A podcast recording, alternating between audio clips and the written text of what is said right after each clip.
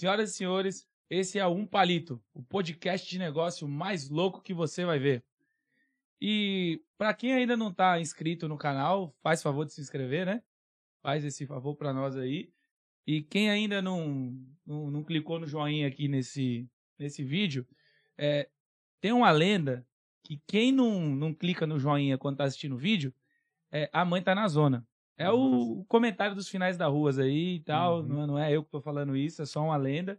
Né? Mas é bom zelar pelo nome do pai e da mãe aí, que Sim. é até bíblico esse negócio, né? E, e, dizem que é o seguinte, mano, tem um agravante ainda, que se você não der like em mais de um vídeo, a sua esposa e as suas irmãs também vão pra zona, mano. As irmãs, a esposa é. vão pôr na roda não, mas a irmã dá pra pôr.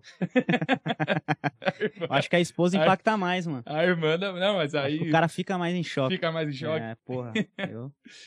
Galera, e hoje, mano, a gente tá com um cara aqui que eh, manja tudo de música. Para você que é músico, para você que quer ganhar dinheiro com música ou que gosta e quer conhecer um pouco mais como funciona essa indústria, o cara manja pra caramba e vai contar tudo pra gente aqui hoje. Seja muito bem-vindo, meu parceiro El. É nóis, mano. Obrigado. Uma grande honra estar aqui que eu gosto muito de trocar ideias, de falar, principalmente quando estão me filmando. é uma parada que eu gosto muito de gerar esse tipo de entretenimento, mano. Então é um prazer estar aqui. É isso aí, mano. E conta pra gente, velho, o que que você faz, mano? O que que, o que, que você faz nesse mundo da música? Então, eu, tipo, eu já fiz muita coisa na música, né? O meu envolvimento com música é desde quando eu sou criança, né? Então, é, já tive banda, na época que eu frequentava a igreja, já fui líder de, de banda, já montei o pessoal, tipo, coloquei o pessoal para tocar, tal certinho. É, eu atuo profissionalmente, né, no, no ramo fonográfico há cinco anos. E hoje a minha, eu não comecei fazendo isso que eu faço agora, né? Mas hoje a minha função é gerenciamento de carreira. E o que seria isso especificamente, né? Um bagulho que é interessante entender, porque como é uma profissão nova, que a única pessoa que eu conheço que faz isso sou eu, pra ser sincero, tá ligado? Você vê que o bagulho é. O, a grande dor do, do, do, artista, mano, como um todo, não só do artista em si, como prestador de serviço nesse segmento, é você poder encontrar as soluções que você precisa para executar um trabalho, tá ligado? Uma obra. Então, isso desde uma carreira como um todo, para você lançar um álbum, ou para você gravar um videoclipe, ou para você gravar uma música. Então, o gerenciador de carreira ele vai fazer o quê? Ele vai é, sintonizar o artista com o produtor, ele vai estar tá cobrando essa produção. Quando essa produção ficar finalizada, se tiver que fazer alguma alteração, ele vai atrás do cara que vai fazer o clipe, ele vai auxiliar é, na composição de um roteiro, ele vai fechar o casting das pessoas que vão participar desse trabalho, ele vai atrás de locação, ele vai atrás de parcerias com talvez outros artistas que estão em ascensão, ou até mesmo que já estão com certo nome no mercado, para poder fazer esse link, para poder dar uma melhor aparição para o artista, além de cuidar da parte do planejamento dos lançamentos, tá ligado? Tanto planejamento estratégico, né, de datas tudo mais, né? Porque, por exemplo, tem algumas músicas que é estratégico você lançar em certos períodos específicos. Tem uma música que a temática é verão. Não adianta você lançar essa parada, tipo, em agosto, tá ligado? Legal você lançar no começo de dezembro ali, até março, que o pessoal tá bem nesse clima, tá consumindo esse tipo de produto. Então vai nesse aspecto também. Né? E, e uma coisa que engloba muito bem a parte da, do gerenciamento de carreira é a estratégia musical, né? O estrategista musical, ele vai se focar mais nessa questão, tipo, de como lançar, quando lançar, qual que é o prazo que precisa para essa música estar tá na plataforma, em quais plataformas essa música vai ter uma melhor visibilidade com investimento, às vezes, de tráfego e tudo mais. Então, é, o, estra o estrategista musical é uma profissão que já está um pouquinho mais em ascensão, né? Tipo, já tem até algumas plataformas ensinando como um profissional atuar nessa área e tal. Mas o gerenciamento de carreira em si como um todo é, é difícil porque como você tem que ter uma expertise, um know-how muito grande em muita coisa, você tem que conhecer produtor, você tem que conhecer é, videomaker, você tem que conhecer, ter um contato com a agregadora, que é quem vai estar tá lançando o trampo na plataforma. Então, o cara, querendo ou não, ele tem que ter uma expertise maior, ele tem que ter um conhecimento maior no mercado, tá ligado? Já o estrategista musical, ele consegue fazer isso simplesmente com aquele conhecimento técnico adquirido ali de como fazer um lançamento, de como programar, de como fazer uma programação do pitch, né, que seria a venda da música, aquele releasezinho de de que, que história que essa música conta e tudo mais. O cara vai arrumar alguém para fazer a capa, é uma coisa um pouquinho mais simples. É, o gerenciamento de carreira é um bagulho que no Brasil é bem raro, mas é, as grandes gravadoras têm os seus profissionais Só que dentro das gravadoras é chamado de label manager, né? Que é o cara que é responsável por estar tá acompanhando a carreira do artista ali e tá fazendo todo o network pro artista só se preocupar em compor e tá no estúdio em determinado horário e tá fazendo o trampo dele na parte musical, né? E uma coisa que, que acontece muito aqui no nosso cenário, né? Principalmente o artista independente, que é praticamente 90% do, do cenário hoje, né? Do que tá na internet aí, são artistas independentes é que o cara ele tem que ser o exército de um homem só, tá ligado? Ele tem que ir atrás do produtor, ele tem que ir atrás do, do, do clipe, ele tem que lançar música, ele tem que fazer a capa, ele tem que fazer tudo. E o nosso trabalho vem aí justamente para poder potencializar, né? Tipo, a capacidade artística do cara, né? Pra ele não ter que perder o foco e fazer um milhão de coisas. Porque às vezes nisso aí a arte morre, mano. O cara, tipo, o ele cara vai... desanima, né, velho? O cara, desanima, mano. Porque é muita assim... coisa pra ele fazer, tá ligado? É, o perfil do cara que trabalha com. que que é envolvido na música, que tem esse talento, esse dom, que desenvolveu essa aptidão, é um cara que, que não tem facilidade para lidar com burocracia, para lidar com aquele tanto de coisa. Então, normalmente isso deve frustrar mesmo o cara, né, velho? Dele saber que ele tem o dom e normalmente é aquele perfil de, putz, um monte de gente desafiando ele, falando pro cara ir fazer outra coisa e trabalhar, desistir do sonho. Uhum. E o cara sabe que ele tem o talento, sabe que o negócio tem como virar, tem como acontecer e ele não, não tem esse caminho, né? Esse esse seria o seu papel, né? Exatamente. Dar esse caminho para esse cara, né? Não só o caminho em si, porque o que acontece, mano, hoje meu, meu trabalho está fundamentado em, em, em, dois pilares, né? O primeiro é a, a, prestação do serviço, né? Eu não gosto de, de fazer trabalho é, é, por unidade, mano. Por varejo, digamos assim. Ah, mano, eu tô com uma música aqui para lançar. Eu faço, tá ligado? Tipo, se o cara precisar e tal, tipo, a linha necessidade. Mas eu não gosto porque, às vezes, o cara ele vai fazer aquele lançamento, só que se ele não tiver uma, uma, uma projeção do que ele vai fazer depois, depois, depois, mano, tipo, eu vou pegar ali a grana do cara, sendo sincero, que é o meu trampo.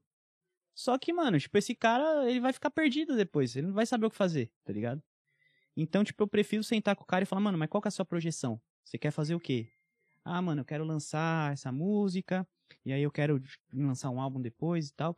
E, mano, ir dando um norte pra esse cara, tá ligado? Pra gente fechar um planejamento da carreira dele. A gente trampar seis meses, trampar um ano.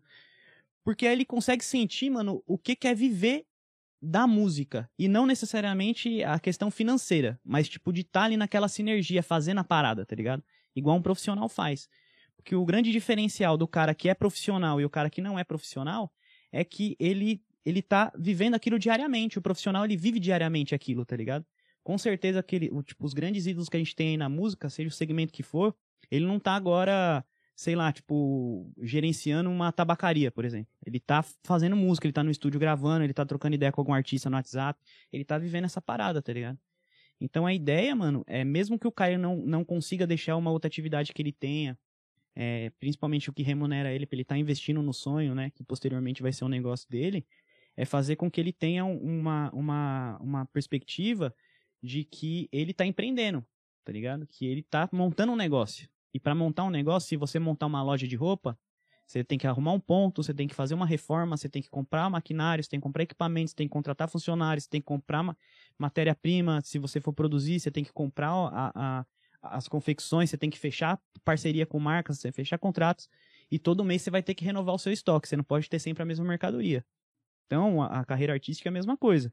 E a grande questão, mano, do, do gerenciamento de carreira, que é muito importante ressaltar, é que muitas vezes, mano, o artista, ele não consegue ter um, um, uma continuidade na carreira, continuar sendo artista e viver da parada e, e, de fato, transformar isso num negócio rentável, porque ele não sabe os caminhos, velho. Ele, ele não sabe por onde começar e por onde terminar, tá ligado? E é possível. Com um certeza, cara, um cara mano. totalmente independente, que toca um instrumento ou que que canta ou que tem um sonho de ser um, um rapper, um MC, alguma coisa assim, um, enfim, seja qual o, o caminho dele na música, é possível? É possível, mano, a partir do momento que ele tem esse entendimento de que é, a música é um negócio como qualquer outro negócio, tá ligado? É um negócio. É uma empresa que você tá montando que você vai ter que entender os processos dessa empresa, tá ligado? Então, tipo assim, é, eu trampei muito tempo com, com varejo, né, em loja de, de roupa, tal. Comecei trampando com surf, depois trampar com grife, aí passei a trampar com atacado, cheguei a gerenciar uma rede de lojas, tudo mais. Então, tipo assim, uma coisa que eu entendi é que você não consegue é, expandir o seu negócio, tipo, ampliar os seus ganhos e tudo mais, se você não entender os processos, tá ligado? Então, assim, tem hora numa, numa empresa, falando do, do, do, do ramo de varejo, que não é comprar novos produtos que vai potencializar sua venda. Às vezes é você saber aplicar um bom marketing em cima dos produtos que você já tem. Porque às vezes aquele produto que você tem é novidade ainda em um outro lugar, em uma outra região. Não é mais novidade para o seu cliente ali, que você está acostumado a atender na, numa loja de rua e tudo mais, mas é novidade para um cara do interior, é novidade para um cara que, tá ligado? Tipo, que, que tá em uma outra, uma outra região que não é atendida por aquele produto que você está fornecendo. E a música é a mesma coisa, mano. Então, por exemplo, às vezes o cara é um puta músico, um exímio instrumentista, tá? Ele toca bem pra caramba, só que ele tá tentando, tipo, conquistar um mercado ali, tipo, na região dele, ele montou um estúdiozinho, aí ele tenta pegar o pessoal do samba ali na região, pessoal do, do, do, do rock e tal, fazer um, gravar umas músicas e tudo mais. Só que às vezes esse cara, tipo, ele não tá avisando o mercado de que ele colocando o trampo dele na internet, ele pode ser contratado por um maluco lá de outro estado, ele simplesmente fazer uma base, fazer uma melodia ali, pum, mandar pelo, pelo, em Wave, tá ligado? Pro cara simplesmente utilizar aquela parada, né? Aquele, aquele som que ele produziu ali, que ele fez, que é uma coisa autoral. E às vezes esse cara ele pode viver a vida dele ganhando royalty, mano, tá ligado? Tipo, fazendo música pro Brasil inteiro. E às vezes tá limitado no nicho dele ali, tá ligado? Então, tipo assim, eu acho que com a, com a evolução do, do, do senso do consumidor, tá ligado? De ouvir uma parada e falar assim, pô, mano, isso aqui é legal, mano. Pô, tem uma guitarra, tem um instrumento, pô, o bagulho é, é diferente. Então acho que abre o mercado, tá ligado? Pra, pra todo mundo, velho. Dá pensar, tem que pensar fora da caixa também na música, né? Não é. dá pra. Não dá pra ficar só seguindo o que era, né? Não velho? dá, mano. Tipo assim, é, ontem mesmo eu tava conversando com o meu primo, né? Que a gente tava na chácara lá. Ele é pastor, tem algumas igrejas, né? Tipo, tem muita gente que vem da. Sim. Pegando um gancho. Tem muita gente que hoje tá estourada, que tem tatuagem na cara e o caramba e começou na igreja, né? É, é, é porque, é porque é uma escola de música muito, muito, muito importante, mano, tá ligado? Primeiro porque na igreja é, você não, não tem aquela coisa de, de você ter que já ter um potencial, um hype, ser famoso para você ter oportunidade de tocar um instrumento, de cantar. Então é um lugar que abre muitas portas para a pessoa desenvolver o talento, tá ligado? Só que em contrapartida, é, é uma coisa que, tipo, que é negativo, que por ter ali um, um, um, jeito muito restritivo de lidar com as coisas e tal, e de não ter, não ter um mercado, vamos dizer assim, tá ligado? Tipo, mercado eu digo, é, não ser explorado profissionalmente isso, tá ligado? O cara se desenvolver na música, ser explorado profissionalmente, ao ponto, tipo, da. A maioria das igrejas não tem estrutura para salariar um músico, tá ligado? Então isso leva as pessoas a sair da igreja e buscar uma carreira fora, tá ligado? Mesmo às vezes tendo aquela crença, acreditando ainda na parada tal, tipo, sendo uma pessoa religiosa e tudo, mas ele não consegue é, conciliar essa parada, tá ligado? Sim. Ah, mas hoje acho que já caiu muito por terra isso, né, cara? Não tem. Hoje, para você ser uma pessoa espiritualizada, para ser uma pessoa do bem, para ser uma pessoa que tem uma relação íntima com Deus, você não precisa necessariamente estar dentro de uma igreja. Eu sei que o pessoal da igreja pensa muito assim ainda, mas o pensamento como um todo, assim, hoje já tá muito diferente, né? Cara? Não, o pensamento evoluiu muito, mano. Tanto que, tipo assim, eu conheço muitas pessoas que estão aí, tipo, estão na noite fazendo show e tudo mais, e no final de semana, quando não tem show, estão lá na igreja, normal, às vezes tocando seu instrumento ali e tal. O pessoal sabe que é o trabalho do cara. Da é, hora isso, né, mano? Então, tipo assim, eu, eu acho que isso, isso é uma evolução da consciência, tá ligado? Tipo, é. do, do, do, ser humano como um todo. De, de parar de, de colocar as pessoas, né, dessa forma, assim, ah não, esse aqui ele De ficar faz só isso, julgando, né, mano? Ah, ele toca lá pro mundo e tal, mano, eu acho que não tem muito isso, tá ligado? Até porque vai muito da essência das pessoas, tá ligado? Tem pessoa que tá ali na igreja, às vezes até tocando instrumento, só que a pessoa tem várias segundas intenções, tá ligado? O cara tá ali, tipo... Uma intenção zoada, é, né? Com, com, o ego, tipo, inflado e tal, tipo, desmerecendo as pessoas. E tem o cara que ele faz a parada, tipo, fora, só que ele impacta a vida das pessoas de forma positiva, ajuda e tal e tudo mais. Uhum. Né? Então, até voltando àquele aspecto, tipo, né, das duas formas de trabalhar. É pegar um artista e dar um norte para ele montar um planejamento ali, tipo, pelo menos seis meses, um ano, pro cara entender o negócio dele. E a outra forma, mano, é, é de passar o conhecimento pro cara, tá ligado? Tipo, é instruir o cara. Falar, ó, oh, mano, você precisa disso, disso, disso, disso, disso. Porque às vezes o que acontece? Tem muita gente que me procura que o cara, tipo, é lá da Bahia é muito difícil para eu conseguir arrumar um produtor, o cara que vai fazer o clipe, porque às vezes só o, o, valor de deslocamento do cara e tal, tipo, o cara se hospedar aqui, às vezes não dá, tá ligado? Tipo, não, Conta não, cabe fecha, no né? orçamento né? do cara, tá ligado? Então, às vezes, compensa muito mais eu fazer o quê, irmão? Tem alguém na sua região que você conhece que produz aí? Não, tem uns moleque aqui, pum, pum, pum. Não, você conhece alguém que faz uns clipezinhos? Não, tem um menino ali, tem uma cara e tal.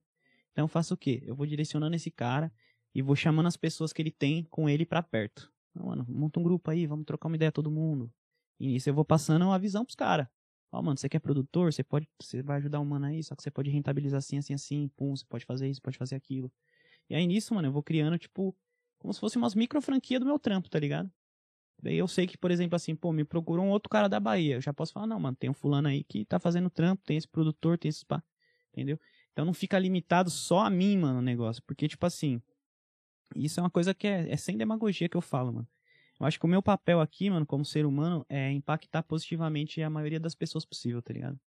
Acho que se cada um fizer a sua parte, mano, é, em poucos anos, isso é óbvio, se cada um fizer a sua parte, em poucos anos, mano, a gente tem um, um, um índice de, de, pobreza muito menor, a gente tem um índice de criminalidade muito menor.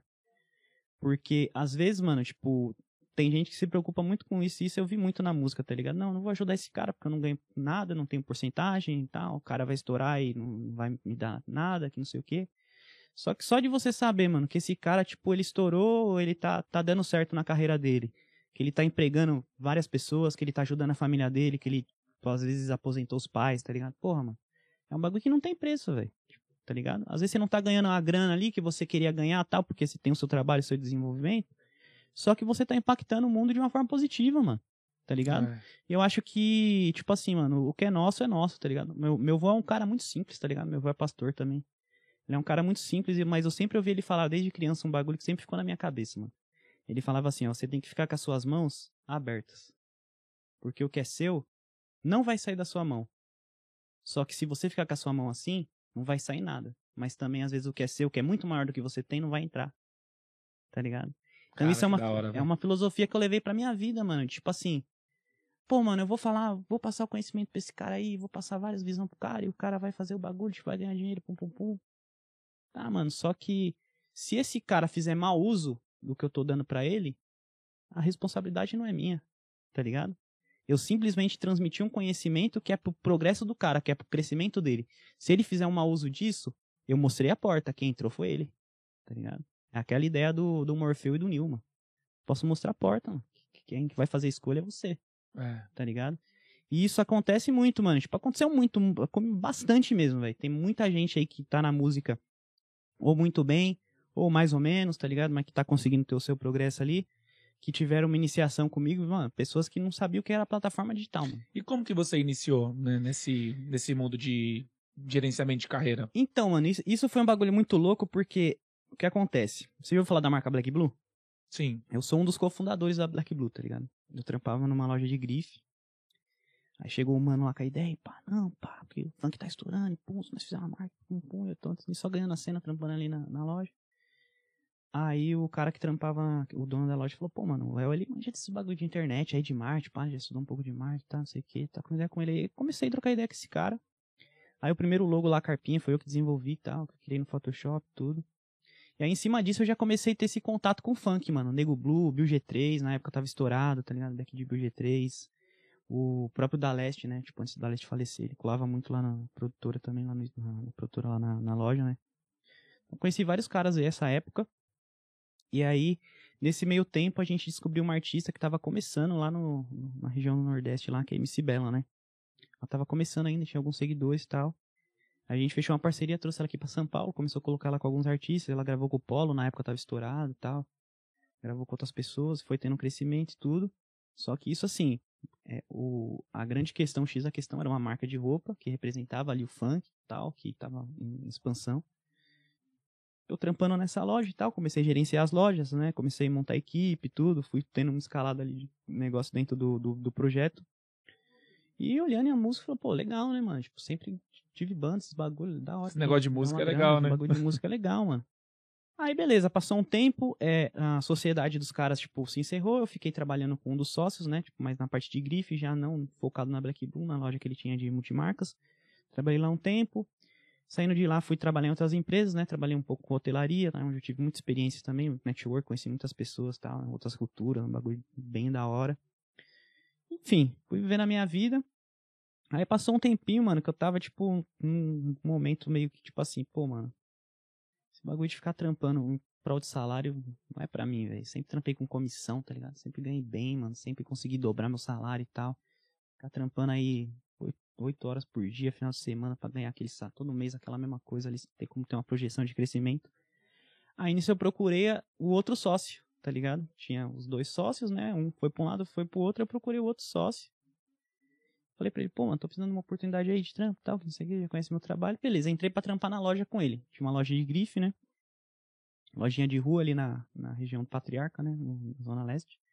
Comecei a trampar com ele, pá, isso e aquilo. Comecei a cuidar da parte de internet, fazer entrega, tipo, online, vendia lá pelo Facebook, fazer entrega e tal e tudo mais. Comecei a vender atacado, né? Tanto que, é, você conhece o Bruno do, do Tatuapé? Tatuapé Multimarcas, tá, tá estourado, faz vários vídeos com os artistas e pá, tipo, Não sei, fez mano. vídeo com o Lipe, Paulinho da Capital. Então, resumindo, mano, os artistas estouram, tipo, vai na loja dele e ele faz um vídeo, tá ligado? Tipo, o cara gastando 30 mil, 40 mil, mano, esse mano era meu cliente, tá ligado? Ele É. comprava comigo na loja. Aí, tipo, beleza, tô ali trampando com confecção no atacado e tal. Aí, mano, o dono da loja ele chegou pra mim e falou: pô, meu, eu tô com alguns artistas ali lá na RW, na época era a produtora do Fiote, da Mirella, até, do MC Gui, né, RW. Tô trampando com os artistas lá, mano, que não sei o que. O pessoal falou que tem um bagulho que se pá vai dar muito certo aí no futuro, mano. Falei, o quê? Falei, mano, é um bagulho de plataforma digital aí, mano. Tem Spotify e tal. Já ouviu falar? Falei, não, já ouvi falar de Spotify e tal. Mas dá pra ganhar dinheiro com esse bagulho? Como é que é, mano? Eu pensava pra mim era tipo o SoundCloud, tá ligado? Que você põe a música lá, o MySpace, você põe a música e já era. Os caras ouviam, baixavam sua música. Não, mano, que os caras pagam por, por, por streaming, não sei o que, agora tá pagando pouquinho, mais disso que nos Estados Unidos. Pá, falou mais ou menos o que os caras tinham falado pra ele. Eu me interessei e falei, mano, da hora, né, mano? Comecei a pesquisar. Aí, pesquisando sobre o assunto e tal, eu falei, pô, legal, mas tinha pouquíssima informação, mano. Pouquíssima informação, pouquíssima, mano. Só site gringo, tá ligado? Sou péssimo com o idioma, arranho assim, mas não tenho aquele entendimento da hora, tá ligado? Isso é um dos arrependimentos que eu tenho de não ter estudado quando era moleque, tá ligado? Tipo, idioma. Aí, mano, comecei a pesquisar, pesquisar e jogava uns bagulho, tipo, ia traduzindo e fui me encantando pela parada. Falei, mano, esse bagulho é mil grau mesmo, mano. Essa parada é muito louca. Aí fui pesquisando sobre a carreira dos artistas, tipo, na gringa, tá ligado? Os caras faturavam, tipo, muita grana com o digital e tal. Que muitos artistas lá, tipo, mano, os caras só faz, tipo, é, uma turnê por ano, tá ligado? Os caras não faz mais nada. Os caras só ficam lançando música na internet e faz uma turnê por ano. E vive do, do streaming. E vive do streaming. E tipo assim, mano. E, Já e- tem muita gente aqui fazendo isso, né, mano? Então, tem, mas assim, a Agora, nível do né? que é Agora, lá, né? a nível do É. que é lá, mano, a gente tá anos luz ainda, porque lá eles têm muitos outros recebimentos também, tá ligado? Tipo, eles não recebem só igual a gente tem aqui, que é quatro, cinco formas de recebimento. Eles têm muitas formas de recebimento, diversos tipos de, de coisa que eles arrecadam, né? É, fora que um streaming lá no Canadá, nos Estados Unidos, paga muito mais que um streaming aqui no Brasil, né? Tipo, então, os caras conseguem com muito menos visualização faturar muito mais. Fatura mais, né? Então, mano, tipo, eu comecei a me encantar com essa parada. A gente tinha alguns artistas, né? Que ele, que ele era investidor, né? A gente não tinha uma produtora, ele era investidor. Aí a gente começou a lançar as músicas. Comecei a me informar. Na época, mano, hoje praticamente todo mundo que faz música, né, independente, conhece a 1RPM, que é a maior agregadora do Brasil, né? Retém 20% do mercado. Mas na época, mano, os caras não tinham site, mano. Eu tinha que mandar mensagem pros caras por e-mail, falar sobre a música, o projeto. Eles mandavam um formulário, eu tinha que preencher esse formulário por e-mail mandava por e-mail, ligava pro mano lá, ó, mandei o formulário, pá. Era bem mais difícil, tá ligado? Tanto que quando os caras lançou o site, eu fui uma das primeiras pessoas, eles mesmos falam isso, eu fui uma das primeiras pessoas que fui chamado pra uma reunião lá, além das produtoras, que na época era a Condizila, a GR6 e a RW, que eram as principais produtoras. E eu fui chamado pra ir lá na reunião, tá ligado? Já desse mundo do funk aí, Do já. né? funk. E, Já mano, existiu tipo, trap nessa época, mano? Mano, o trap ele existia, tipo, na gringa com muita força, só que aqui, tipo, o pessoal ainda tava ouvindo muito é, Lil Wayne, tá ligado? Tipo, esse bagulho assim, tipo, não tava popular. Aí o Lil Pump já tava, tipo, crescendo muito, mas, tipo, ninguém via como trap, tá ligado? Pessoal ouvia, ah, Lil Pump tal, tá estourado, mas não tinha esse bagulho de trap, tá ligado? Aí, mano, beleza, comecei a ter um vínculo da hora com a 1RPM, comecei a criar contato, porque eu sou uma pessoa assim, mano, eu começo a fazer uma parada, é, eu sou aquele cara que vai na reunião, tipo, mano, quem que é o cara que, que resolve o bagulho das músicas pra mim, mano? Quem que é o cara que sobe a música rápido? Ah, aquele mano ali. Beleza, eu vou lá, já levo um, um- uma caixinha de bombom, tá ligado? Troca uma ideia. E aí, mano, obrigado aí, mano, te agradecer aí, pá, pelo trampo. Então, tipo assim, eu sempre fiz um network da hora porque os caras, tipo, gostam de mim, tá ligado? Essa que é a real, mano. Tipo, além do meu, do meu vínculo profissional. E você valoriza o trampo dos caras, né, Sim, velho? mano. Você vai lá, faz perguntas inteligentes, Sim. valoriza, utiliza. Exato. Porra, a One RPM é nada mais nada menos que uma empresa de tecnologia, mano. Sim. Que automatiza um processo, Exato. né? Porra, eu tenho uma empresa de tecnologia. A maior frustração para alguém de tecnologia é você fazer alguma coisa que as pessoas não usam. Sim. Então, pô, e isso é muito mais normal do que, os, do que todo mundo pensa. Então, é, tem muita gente que reclama disso, reclama daquilo, mas é muito mais comum você fazer algo que as pessoas não usam do que o inverso. Exato. Né?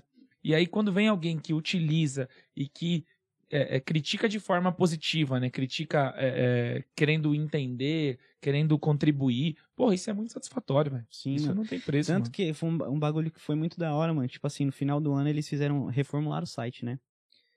Aí o César, que é o diretor de contas lá, mano, tem um relacionamento muito da hora com ele, chama ele de paizão, tá ligado? Às vezes quando ele manda mensagem, é meu filho, como é que você tá, mano? Tá bem? não tô bem e tal, mas e aí, mano? Não, liguei pra ver como é que você tá só, mano. Você tá bem? Você sumiu, cara? Não falou mais nada. Não, tem um relacionamento da hora, mano. Aí, tipo, o que acontece? Tipo, eles foram reformular o site. Na hora que o site ficou pronto, ele mandou mensagem. Aí, Well, entra no site aí, mano. Vê o que, que você achou aí. Vê se tem que melhorar alguma coisa. Que da hora, uma velho. visão pra nós aí. Que moral, né, mano? Eu entrei na parada e pá. Falei, mano, gostei, velho. Mas assim, isso, isso, isso, eu acho que a funcionalidade antiga tava mais legal, pá. Não sei o que. Tipo, tava mais, mais ecológico de você entender, pá. Não, demorou. Falei, falei pra esses moleque do TI aí não mudar essa parada aí. Essa molecada não ouve. Demorou. Esses dar um moleque do TI é foda, né? dar um toque pros caras. Mano, mas é muito Olha os legal, tá moleque do ligado? TI ali, ó. Tá ali os moleque do TI. E, e sabe um bagulho que é da hora, mano? Tipo assim, é, é uma parada que eu gosto de falar disso, mano, porque pra mim, é, sinceramente, da onde eu vim, tá ligado? Tipo, tanto musicalmente quanto da minha história de vida mesmo. Eu sou uma pessoa de uma criação muito simples, tá ligado? E, mano, tipo, ter o reconhecimento que eu tenho, tipo, dentro da URPM, que é, tipo, a maior agregadora do Brasil, tá ligado? Tipo, e as pessoas com quem eu tenho relacionamento lá, um relacionamento da hora, pra mim é muito gratificante, tá ligado? Tipo, isso vai além do dinheiro que eu consigo ganhar, que eu já ganhei, que eu vou ganhar posteriormente com isso. Mas, tipo, o reconhecimento que eu tenho como profissional, tá ligado? Que às vezes tem pessoas que trabalham lá dentro, que estudaram, fizeram quatro anos de marketing fizeram uma pós em algum bagulho de tecnologia pra estar lá. E, tipo, eu com a minha simplicidade, tá ligado? Tipo, com a, com a minha curiosidade de saber as coisas, mano. É muito legal que, tipo assim, quando muda o funcionário, tá ligado? Tipo, quando entra uma galera nova, tipo no cluster, né? Que os clusters são os setores responsáveis por cada segmento, né? Quando entra essa galera nova, tipo, eu mando mensagem lá e tal. Ah, quem é? Ah, o El. Ô, mano, você que é o El, mano. Prazer. Os caras sabem, tá ligado? Os caras falam de mim lá. Aí, mano, tipo, é muito da hora, mano. É muito gratificante. Igual, tipo, quando a gente lançou a música do Caveirinha. É a camisa floral, tá ligado? Foi uma música que, mano, eu briguei muito pra ela acontecer, tá ligado? Porque tanto o Al quanto o Yokami, eles já estavam trampando Caveirinha desde o começo. Os moleques não estavam tendo reconhecimento da hora da produtora, tanto a nível de grana quanto a nível de visibilidade. Os caras não estavam investindo no crescimento dos moleques, tá ligado? Eu falei, mano, tipo, não é da hora isso, né, mano? O que a gente sentou no início aí da carreira do Caveirinha, quando nem o Caveirinha tava projetado ainda, que, mano, ia puxar o outro, velho. O bagulho tinha que acontecer, tá ligado? É, eu acho que é o justo, mano, tá ligado? É a mesma fita de você montar um negócio com um cara, tipo, do zero ali, tipo, o cara colocar um investimento ali na, na hora. E quando você conseguir angariar o seu capital, quando você começar a crescer, você, tipo, botar o pé na bunda do cara e tocar seu bagulho sozinho, tá ligado? Um esqueceu o outro, Não né? esquecer o outro, velho. Então acho que isso é muito uma questão, tipo, da ética, tá ligado? Acho que vai além de dinheiro, é tipo a ética, né, mano? Eu sou uma pessoa que eu sou muito grato, tá ligado? Tipo, tanto que tem muita gente que fala, tipo, do, do, do cara que me empregou lá na empresa na época, né, da produtora. Fala, ah, mano, esse cara te explorou pra caramba aí, mano. Você fez muito mais pela empresa tal. Tinha que ser mais reconhecido. Fala, mano, tipo, reconheço o- os erros dele como patrão, mano, como empregador. Só que quem apontou pro caminho que hoje fez eu ser a pessoa que eu sou, tá com as pessoas que eu tô, foi ele, mano. É. Eu vou ter essa gratidão pra sempre, mano. Se todo mundo que me perguntar, eu falo, mano, quem me mostrou o caminho foi esse cara, mano. Aí, hoje ele pode, tipo, assim, até de forma mercadológica, falando, tipo, não ter o tamanho que eu tenho, tá ligado? A referência que eu tenho. Tanto que já teve vezes em reunião na URPM, tipo, de eu citar o nome dele, tipo, e o César fala, que o cara responsável fala assim, mano, não- sei por que você tá falando desse cara, mano. Eu nem, nem sei quem é esse cara, mano. Eu conheço você, mano. É você que vem aqui, você que dá cara a tapa, você que traz o artista, você que apresenta o projeto. Tá, ele é investidor? Da hora. Parabéns pra ele que ele tem dinheiro. Mas é você que é o trampo, mano. O cara, ele é só o investidor, mano. Você, o trampo é você. Então, tipo assim, só que eu sou uma pessoa que eu sei ser grato, mano, tá ligado? Eu sei ser grato. Eu acho que a gratidão te leva longe, tá ligado? A gratidão te leva longe, porque é, eu acho que tudo que a gente faz na vida é uma semeadura. Então, se eu tô semeando gratidão, se eu tô sendo grato, por mais que eu tenha, receba ingratidão, muitas vezes, só que na hora que eu tiver precisando mesmo ali, tipo, alguém vai falar, puta, mano, esse cara aí me levantou lá atrás, então, tipo, agora é a hora. E sempre acontece. E às vezes vem de um lugar que não é a mesma pessoa, mano. Muitas Sim. vezes não é a mesma pessoa que você ajudou que te ajuda. É um é uma conta que o universo, que Deus vai sempre acertando. Eu, eu acredito em Deus. Né? Sim. Deus vai sempre acertando ali. Você falou por mais de uma vez gravadora, produtora. Qual que é a diferença, mano, de independente, gravadora, produtora? O que que... Porque basicamente fazem a mesma coisa, só que em níveis diferentes, né? Então, mano, a gravadora, o que acontece? É, a gravadora, a gente tá falando das grandes marcas, né? Tipo, dos grandes castings de artistas e tal e tudo mais. Seria, por exemplo, a Sony, a Warner, a Universal, tá São as maiores mesmo. O que, que uma gravadora faz? A gravadora não necessariamente tem que ter um estúdio, tá ligado? Tipo, não necessariamente ela tem que ter um, um vínculo diário ali com o artista. A gravadora, ela vai fazer o quê? Ela vai pegar a carreira de um cara, ela vai fazer um contrato, de 10 anos, por exemplo, e dentro desse contrato ela já vai colocar um investimento. Ó, eu vou investir ao longo desse período 5 milhões de reais. E você vai gravar com tal pessoa, com tal pessoa, em tal lugar, a gente vai lançar tantas, tantos trabalhos. Pum. Então, tipo, a gravadora, tipo, ela já tem uma mega estrutura, e ela já tem uma estrutura mercadológica que ele sabe o que ele está investindo. A gravadora não é o cara que arrisca, tá ligado? Já tipo, faz um planejamento é, mano, os cara já, longo prazo. Exato. Os caras já sabem o que fazer, tá ligado? Então, para você entrar numa gravadora, você já tem que ter, tipo, todo um, um histórico de trabalho, os números, a, a, conta tem que fechar, tá ligado? Então, até costumo dizer, mano, tipo, a gravadora, ela é o Shark Tank da música. Não adianta você levar lá uma ideia, um projeto de vida que você quer fazer, se a conta não fechar e se você não tiver o business plan, tá ligado? Tipo, se você não souber o que você tá fazendo com o seu bagulho, você não vai conseguir fechar com uma gravadora. A produtora, geralmente, assim, é, por padrão, a produtora ela é uma estrutura que vai ter o profissional de audiovisual ou algumas equipes, o profissional de produção musical. Então ele vai ter, tipo, dentro ali do, do da estrutura dele, é, organizacional, ele já vai ter como produzir todo o conteúdo. Então a produtora, literalmente é isso, ela é um produtor de conteúdo. Ela vai produzir tanto conteúdo digital quanto conteúdo para o show e tudo mais. Então ela é uma estrutura que vai pegar o artista, vai fechar um contrato.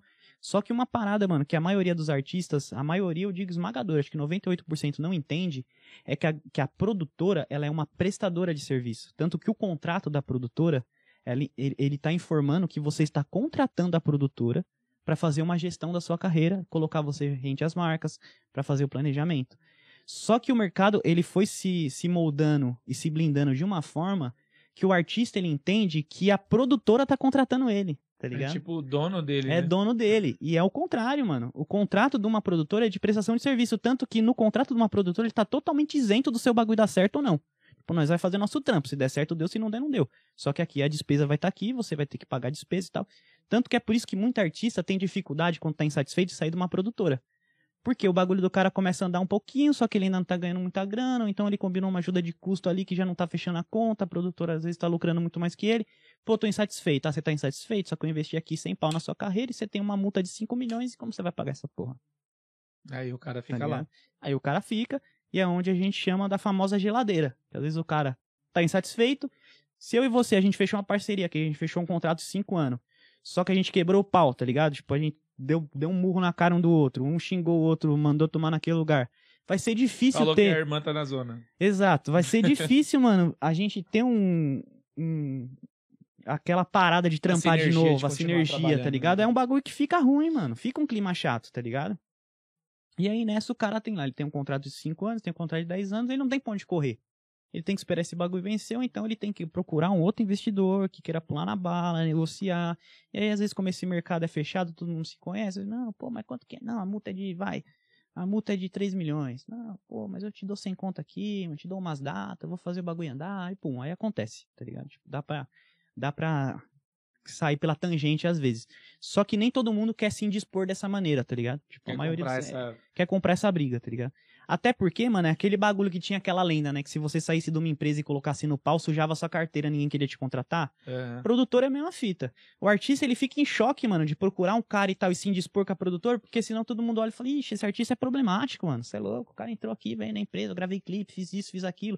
E às vezes o cara fica lá, mano, tipo, o sonho dele vai morrendo, ele vai perdendo tesão de fazer a parada, porque tudo que ele faz, tipo, se der certo, a produtora lucra 80% em cima do trampo do cara, ele ganha uma merreca. Se ele não fizer o bagulho por ele mesmo acontecer, a produtora não vai fazer. Então, tipo assim, é, a produtora, em teoria, seria essa estrutura que vai é, dar toda a condição para o artista produzir o conteúdo, fazer uma produção, fazer um videoclipe e tudo mais. Só que o que acontece? Na prática, os caras, eles estão olhando o mercado, eu tenho cinco artistas estourados que tá gerando uma receita absurda para minha produtora tem mais uns 10, 20 artistas que tá despontando aí, umas prévias na internet e tal e tudo mais. Dá para fazer investimento todo mundo de forma a ser eficaz esse investimento, ter uma continuidade, ter um plano de carreira? O que esses caras teriam que investir em conhecimento, em know-how, em preparar pessoas para cuidar de cada artista, aumentar a equipe, pros caras não compensa, tá ligado? Compensaria a longo prazo? Muito, porque os caras poderiam produzir que eles estão fazendo 5, 6 artistas por ano, eles fariam 20, 30. Então a lucratividade ia aumentar muito mais. Só que, só pelo fato de ter que mu mudar totalmente esse esquema do mercado, os caras preferem fazer o quê? Lu começou a andar um pouquinho, um palito começou a ter visualização tal e tudo mais, o cara vem, chama numa reunião, faz uma festinha, põe um monte de bebida na mesa, coloca umas minas dançando, coloca uns artistas famosos cantando, mete um contrato de 10 anos, faz uma proposta de um salário para você, você veio da bosta, tá ligado? Você trampava no McDonald's para ganhar 1.200 conto por mês para trampar de domingo a domingo. Aí você fez uma musiquinha, a prévia deu certo. Aí, mano, simplesmente o cara falou: Você é louco, estourei, mano. Vou ganhar 10 conto por mês, que não sei o que. O cara comprou Royal Salu, comprou o Jack, não sei o que. Pôs na mesa, fez o contrato, conheci não sei quem, conheci não sei quem, conheci não sei quem. Aí nisso, mano, é o cala a boca. Esse cara não vai estourar sozinho e posteriormente dar um problema pra mim, porque, tipo, eu tô com um artista aqui estourado, que tá fazendo uma música por ano, o cara relaxado pra caramba, o cara vai no show quando quer, quando não quer, não faz pub, não faz mais nada. O cara tá mala. Aí tem esse moleque aqui que tá prestes a estourar. Se der certo, se der bom, eu dou um pé na bunda desse cara que já tá me dando problema e vou meter marcha nesse moleque que tem potencial. Se esse moleque tem potencial não andar, gastei 20, 30 conto aí com o moleque Acabou, né? tá bom, mano. Eu vou próximo, tá ligado? E aí a famosa geladeira. Então, na prática, o que acontece dentro do ambiente da. É uma denúncia, velho. É uma denúncia séria isso aqui. uma denúncia. Isso aí vai render um corte, mano. Eu vou impulsionar esse corte, velho, pra todo mundo ficar sabendo. Porque o que acontece, mano? Tipo, o mercado, ele não quer mudar. Porque do jeito que tá pro mercado, é cômodo, dá certo, tá ligado? Essa que é a verdade. Aí a gente vai agora pro âmbito do artista independente. Qual que é a diferença de tudo isso que a gente falou pro artista independente? A primeira coisa, o artista independente, ele tem autonomia de como ele vai é, lidar com a carreira dele, tá ligado? Então, se ele quiser lançar uma música por mês, ele pode fazer isso. Se ele quiser lançar uma música por ano e fazer um mega planejamento em cima desse um lançamento anual, ele pode fazer isso. Então ele não tem aquela exigência de alguém cobrando uma meta, faz, falando o que, que ele tem que fazer ou deixar de fazer e tal. Ele pode é, direcionar a carreira dele da forma que você quis, que ele quiser. Um exemplo de um artista que é, é muito rentável, tá ligado? Que todo trabalho que ele lança, ele tem a fanbase dele ali e tal, e ele é totalmente independente, é o Konai. Konai, você nunca vai ver um show do Konai, porque não quer fazer show. Só que ele tem a fanbase, ele mesmo produz as paradas dele, tipo, os pais dele são da música também e tal e tudo mais. Mano, ele não quer fechar contrato com ninguém, ele prefere tocar a carreira dele sozinho. Um outro cara que é assim é o Sidoca. Quem faz os clipes dele é os amigos dele, quem faz os visualizes é os amigos dele, e ele é totalmente sozinho, independente. Então a pergunta é, pô, mano, um cara independente ele consegue? Ele consegue. Só que ele tem que ter uma meta e um foco na carreira dele. Não adianta ele fazer o bagulho uma vez e não fazer mais, tá ligado? E não adianta ele se desmotivar.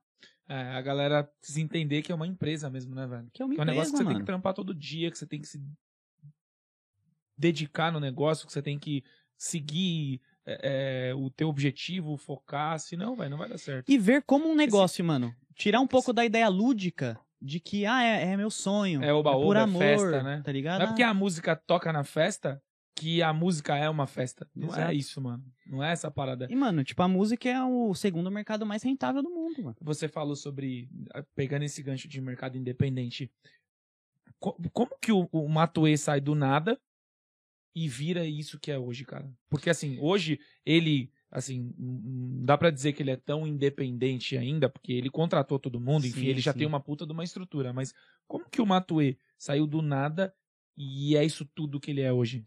Mano, é, na minha opinião, pelo estudo que eu fiz também do Matuê e tal, porque eu procurei estudar bastante, são três fatores especificamente. O primeiro é a base, é, vamos dizer assim, a base educacional dele, tá ligado? O Matuê, ele passou muitos anos fora do país. Isso já muda totalmente o mindset do cara, mano. A forma de música, de ver música que ele tem é uma forma totalmente diferente, tá ligado? Ele não vê música igual o brasileiro vê música, tá ligado? Ele vê música da forma que os gringos veem música.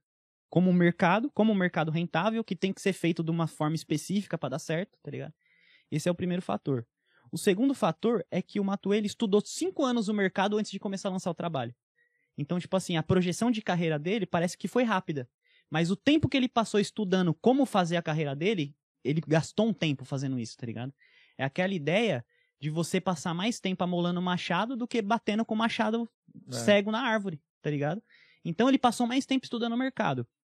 Uma coisa que pega muito no som do Matuê, pra mim, o terceiro fator, é que ele é engenheiro de áudio, ele entende muito de mixagem e masterização, tá ligado?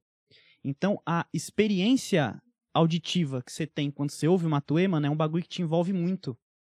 Tá Você não consegue ouvir uma vez só, tá ligado? Você quer prestar atenção na parada, você quer. Porque toda vez que você ouve, você ouve um bagulho diferente. Tem várias camadas de som ali, tá ligado? E uma outra coisa que ele faz muito, mano, e você pode observar que vários caras que dão certo, principalmente no trap, eles fazem isso, é a métrica. O Matuê, toda a frase dele termina com uma outra frase começando. Não tem uma pausa. Terminou uma frase e começou outra, terminou uma frase e começou outra, terminou uma frase e começou outra. E assim vai. Ou seja, a métrica dele é um bagulho que exige do seu cérebro você estar atento, prestando atenção ali, Pra você entender o que tá acontecendo, tá ligado? E aí você mistura isso com uma explosão de áudio Tipo, o monstro. som é foda mesmo, O né, som mano? é foda, aí que É. tá, mano. Então, tipo assim, se o Matuê, ele fizesse é, tudo que ele faz, ele tirasse esse fator da qualidade do som, ele não iria alcançar tanta gente. tá Ia ligado? chegar num ia lugar chegar e na tal. galera, ele ia ter um número, mas não ia alcançar tanta gente. Então, tipo assim, mano, ele soube fazer a parada. E eu acho que isso é um fator à parte, um fator bônus, né? Falei dos três fatores, mas um fator bônus. O Matuê pode não parecer muito pra quem tá acompanhando no- nos stories e tal, mas ele é uma pessoa muito espiritualizada, tá ligado? E, e a, a veia espiritual que ele tem é muito forte, mano. Ele é muito apegado ao arquétipo de Saint Germain, tá ligado? Tipo, ele faz consagração de ayahuasca. Então, tipo, ele é um cara muito pra frente, tá ligado? Tipo, ou seja, a visão dele, o mindset dele, a visão de mundo dele é diferente, mano. Ele não é um cara, ah, eu vou ali baforar um loló, vou tomar um jack. Não, mano, tipo, ele tem uma visão totalmente diferente, tá ligado? Tipo, a exposição pessoal dele é totalmente diferente. Tanto que você não ouve falar da vida pessoal dele, da mina dele e tal. Então, tipo assim, o Matuê, ele soube criar um arquétipo. O Matuê Ele é um cara arquétipo. diferenciado mesmo, né, mano? Ele é um arquétipo, mano. Tipo, você não sabe quem é o cara de verdade. Essa que é a real, mano. Nós tá vendo o que ele mostrou pra nós. Ninguém sabe quem é o cara, tá ligado? E o problema, mano, tipo, do artista como um todo, não só da música, é que às vezes, mano, o cara permite que a vida pessoal dele se transforme muito no negócio, tá ligado? E se mistura e muito. mistura muito. Em hora impulsiona, mas em outras horas derruba, né, velho? Derruba, mano, É. porque você sempre tem que dar satisfação do- da sua parada ali. Você E é cobrado, Ele tá é o cara do trap, mano. Mano, eu acho que, sinceramente, ele, ele é maior que o trap, mano. Ele é. né? Ele escolheu o trap pra representar a, a ideologia dele, a mensagem tipo, ele dele, é tá um músico foda. Ele é um Tipo, músico foda, mano. Independente de estilo musical, ele é um músico foda. Ele é um músico foda, mano, e ele é um estrategista de marketing muito foda, tá ligado? Tipo, então, eu acho que a maior parada do Matuê, mano, é, não é só a música. Quando eu sair é daqui, eu marketing. vou ouvir Matuê, cara. Eu não tava, faz tempo que eu não ouço, eu vou, eu vou- depois dessa eu vou ouvir. Eu acho É. que quem tá assistindo aqui vai sair daqui e vai ouvir. E sabe uma coisa que eu acho muito louca do, do Matuê, mano? É que, tipo assim, a música dele sobe a sua vibe, mano. Você ouve Matuê, você fica melhor, mano, mais animado, ver- tá ligado? Mas aí tem muito a ver com o lance da espiritualidade. Tipo, às vezes é realmente isso que ele busca, às vezes é isso Sim. que ele quer passar com o som dele. Sim, muito E provavelmente. talvez por isso que ele alcança tantas pessoas, Exatamente, mano. né, mano? É porque, assim, é, eu acho, mano, que o grande diferencial de qualquer artista, mano, que se destaca, mano, é o, o grande diferencial de qualquer um, mano, é, é você gerar, mano, é, pertencimento na pessoa que tá ouvindo ali, tá ligado? Pra falar, mano, eu quero fazer parte dessa parada. Eu quero, tá ligado? Eu quero tá ali, tá ligado? Eu quero tá junto, quero fazer acontecer, tá ligado? E, tipo assim, as, por exemplo, as primeiras músicas do Matuê, assim, quando você ia ouvir, mano, você via, tipo, a forma que ele falava, assim, do que ia ser a carreira dele nas letras, tá ligado? E, mano, é um bagulho que se concretizou em dois anos. Tipo, o que ele falava dois anos atrás na letra é Ele o que ele tá vivendo profecia, agora. né, é, é isso, mano. Você tá entendendo?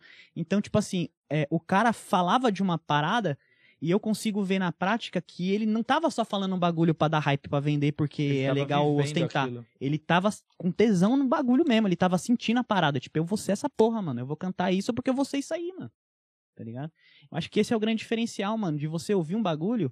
É igual, por exemplo, a, a Quem Mandei a 30, tá ligado? Tipo, porra, mano, eu- essa música saiu numa fase que eu tava, tipo, mal, mano, de reconhecimento no trampo, tá ligado? Tipo, quando eu trampava na produtora ainda. E, mano, tipo, já, nós já tava com vários artistas estourados, mano, fazendo show em vários lugares e tal. E, mano, e eu não tava tendo reconhecimento profissional, tipo, não financeiro, tava ganhando meu dinheiro, mas não tava tendo reconhecimento profissional, tá ligado? Aí saiu quem mandei a 30, eu tirei essa porra da lama, não tinha nada, agora eu tenho. Mano, cê é louco, eu chorei, parça, ouvindo essa música. Da eu hora, falei, mano, ele velho. escreveu pra mim, parça, essa mulher. É eu que tô falando, é, é eu, não é ele que tá falando, sou eu. Porque isso é a minha vida, tá ligado? Tipo, isso é o que tá acontecendo comigo. E eu acho que essa que é a parada, mano. É você saber, tipo, fazer um bagulho que a pessoa que vai ouvir, ele não vai se identificar só porque ele toma o mesmo drink ou porque ele usa a mesma, a mesma roupa, mas porque ele se vê naquilo. Ele se sente aquela, aquela pessoa, tá ligado? Eu acho que é muita parada do super-herói, mano, tá ligado? Quando você assiste um filme, quando você lê um quadrinho, de você conseguir falar, caralho, mano, tipo, eu me sinto igual esse cara, mano, ele é, ele é super, ele é foda, só que eu me sinto assim, mano. E você, tipo, vê aquele, aquele poder que o cara tem, às vezes, dentro de você, tá ligado? Então, por exemplo, um herói que eu sempre gostei muito foi o Batman, tá ligado? Mas por quê? Porque o Batman não tem superpoder, mano. O superpoder dele é inteligência, mano. É E inteligente. a coragem, né, mano? E a coragem, mano. É, Ah, mas é que o Batman é rico, se ele não fosse rico, mano, o Batman, se ele nascesse pobre, ele ia ficar rico. é. O Bruce Wayne, tá ligado? Se ele nascesse pobre, ele ficava rico, mano, em Gotham. Ele ia se tornar um empreendedor e ficar rico, tá ligado? Porque é o cara, tipo, é o caráter do cara, tipo, a, a filosofia de vida dele, tá ligado? Tipo, a forma que ele conduz a, tipo, a parada dele.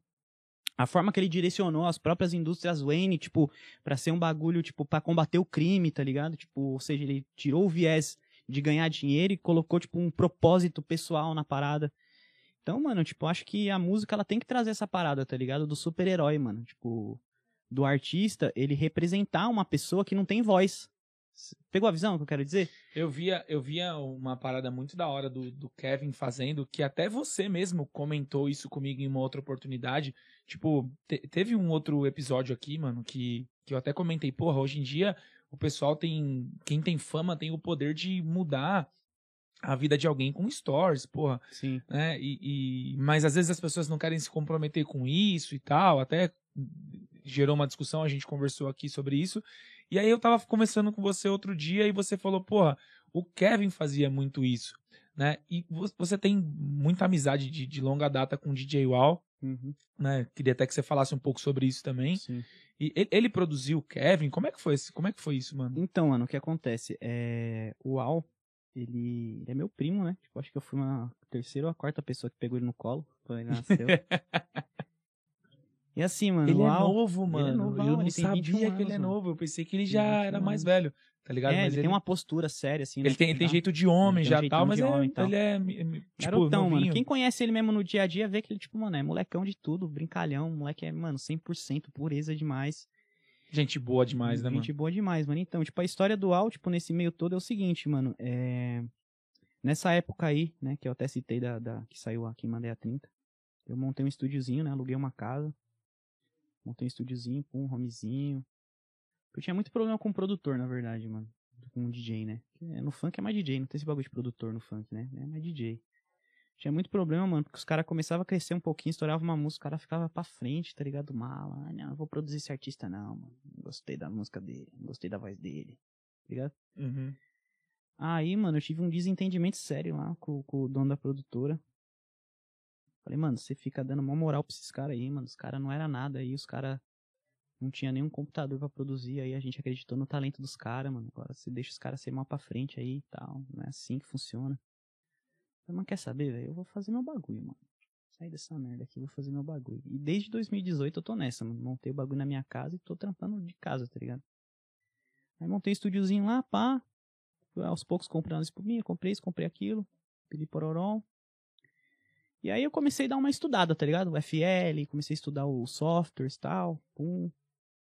Comecei a fazer umas paradinhas, comecei a pegar uns moleques que tava começando, cobrava uma merreca. Olha a brisa que eu fazia. Eu dei uma impulsionada no Facebook na época, tá ligado? Que eu tinha montado uma empresa, digamos assim, né? Que era Cartel 026. Qual era a ideia do Cartel 026? Era o cartel do Brasil inteiro, né? que seria os 26 estados fora do Distrito Federal, né? Então, tipo, 26 que seria todos os estados do Brasil e o cartel que seria a união de todos os estados para fazer um bagulho independente, né? Aí eu dei uma impulsionada nisso aí no, no Facebook, mano. Parça, pra você ter noção, os caras me chamavam, eu trocava ideia dois, três dias com os caras. Daqui um pouco os caras vinham, mano, me pagava tipo 200 conto, 300 conto e passava 3, 4 dias na minha casa, no meu estúdio, mano. Nós dava um rolê na cidade, fazia umas fotos nos picos da hora. O pessoal vinha de outros estados? Vinha de outros estados, mano. Veio o cara de Santa Catarina, veio o cara de Curitiba, veio o cara, mano, de vários Caraca, lugares, várias mano. conexões, cara das quebradas, mano. tá ligado? E, mano, tipo, pra mim era novo, tá ligado? Tipo, eu era da música, eu entendia de plataforma digital, de marketing, mas eu não entendia de produção e tal. Então, pra mim era novo. Então, era uma experiência pra mim, pros caras. E um bagulho da hora que eu fazia, que, tipo assim, mano, eu não tava condicionado ali a ser produtor. Eu chamava os caras e falava, mano, você conhece FL? Ah, não, não conheço. Mano, senta aqui, mano, mexe aqui no bagulho aqui, ó. Pá, aqui, assim, ó, põe aqui, aqui o beat, pum. Então teve vários caras que colou na minha goma, mano, que tipo, saiu de lá, depois mandou mensagem e falou, pô, mano, eu comprei um computadorzinho aqui, comecei a produzir meu, meu, meu som, tal. Tá ligado? Tipo, alguns que até perdi contato com o tempo, questão de celular, tudo mais, rede social, os caras mudam pra caralho a rede social. Mas, mano, tipo, já é um bagulho de falar, pô, da hora, né, mano? Os caras, tipo, cresceu, tá ligado? Os caras investiu 300 conto, mas agora o cara tá produzindo o som dele, cara. Tipo, isso é uma autonomia monstra que o cara tem, tá ligado? Aí, beleza, comecei a fazer meus bagulhinhos, pum, pra você ter noção, parça.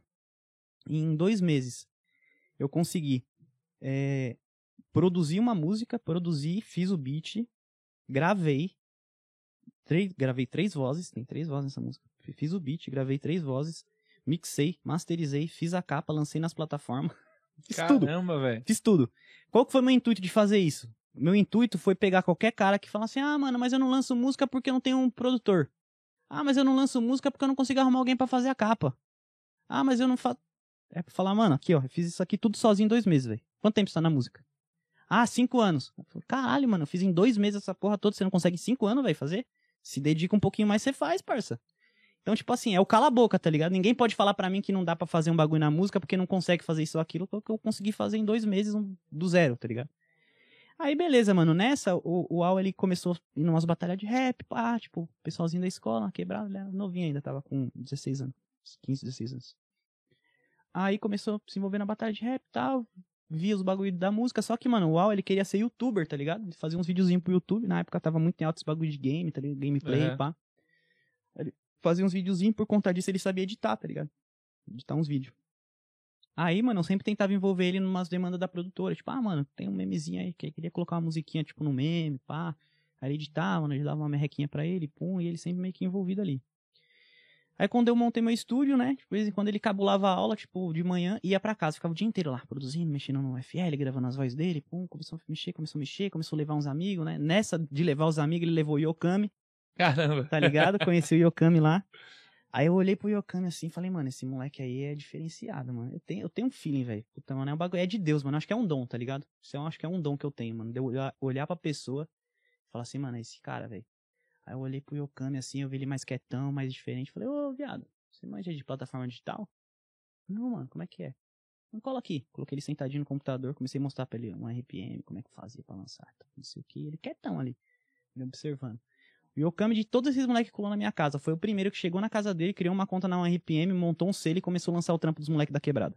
Começou a produzir e lançar os trampos dos moleques da quebrada, que é a GDM. Caralho, que da hora. Que agora nós tá levantando estúdio e tal. Já tem estúdio na quebrada, que inclusive onde nós vai gravar os meninos lá.